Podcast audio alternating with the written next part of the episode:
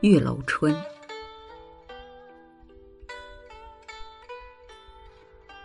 桃溪不作从容住，秋藕绝来无续处。当时相候赤兰桥，今日独寻黄叶路。烟中烈秀清无数，雁背夕阳红玉幕。人如风后入江云，情似雨余年地序。这首词作者是周邦彦。桃溪是一个地名，但在这里不做地名用。秋藕绝来无续处，俗语说“藕断丝连”，这里是说藕断而丝不连。这首词以一个仙凡恋爱的故事起头，写词人和情人分别之后就地重游而引起的怅惘之情。首句用典：相传东汉时候，刘晨和阮肇入天台山采药，于桃溪边遇到两个女子，姿容甚美，遂相慕约，留居半年，怀乡思归，女遂相送，只是还路，即归家，子孙已立七世，后重访天台，不复见二女。桃溪不作从容住。暗示词人曾经有过一段流软入天台式的爱情寄合，但是呢，却没有从容的长久居留，很快就分别了。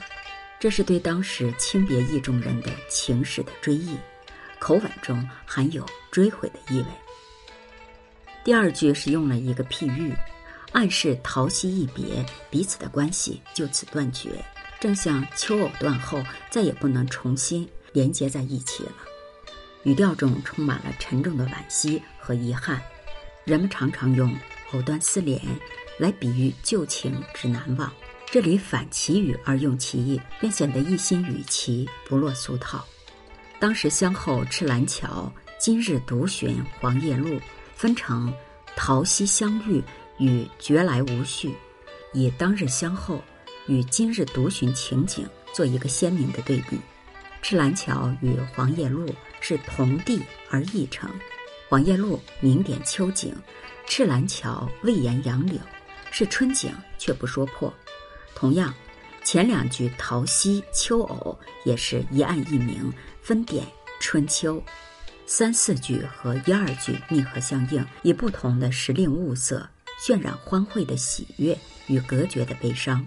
朱漆栏杆的小桥，以它凝丽。温暖的色调烘托往日情人相候时的温馨旖旎和浓情蜜意，而铺满黄叶的小路则以其萧瑟凄清的色调渲染了今日独寻时的寂寞悲凉。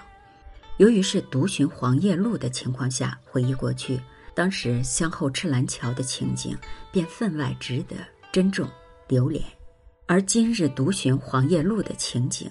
也因美好过去的对照而愈觉得孤独难堪，今昔之间不仅因相互对照而更见悲喜，而且因为互相交融渗透而使感情内涵更加复杂。既然人如风后入江云，则所谓独寻，实不过就地重游，记忆中追寻往日的缱绻温柔，孤寂中重温久已失落的欢爱而已。但毕竟寂寞惆怅中还有。名利的记忆，还能有心灵的一时慰藉。赤兰桥与黄叶路这一对诗歌意象，内涵已经远远的超出时令景色的范，而成为一种象征。烟中烈秀清无数，雁背夕阳红玉梦这两句，转笔拓开写景，这是一个晴朗的深秋的傍晚，烟霭缭绕中。远处排立着无数青翠的山峦，夕阳的余晖映照空中飞燕的背上，反射出一抹就要暗淡下去的红色。两句分别化用谢条诗句：“窗中列远秀”与温庭筠诗句：“鸦背夕阳多”，但比原句更富有神采。它的妙处在于情与景之间存在着一种若有若无、若即若离的联系，使人读起来别具难以言传的感受。最后两句“人如风后入江云，情似雨云年地絮”，这两句收转抒情，随风飘散没入江中的云彩，不但形象地显示了当日情人倏然而逝的情景，而且令人想见其轻灵飘渺的。身子风貌，雨过后粘着地面的柳絮，则形象地表现了主人公感情的牢固焦灼，还将那欲摆脱而不能的苦恼与纷乱的心情也和盘地托出。这两句生动贴切地表达了词人的感情，读来便只觉得沉厚有力，而不感到它的雕琢刻画之际。这首词纯用对句。从而创造了一种与内容相适应的凝重的风格。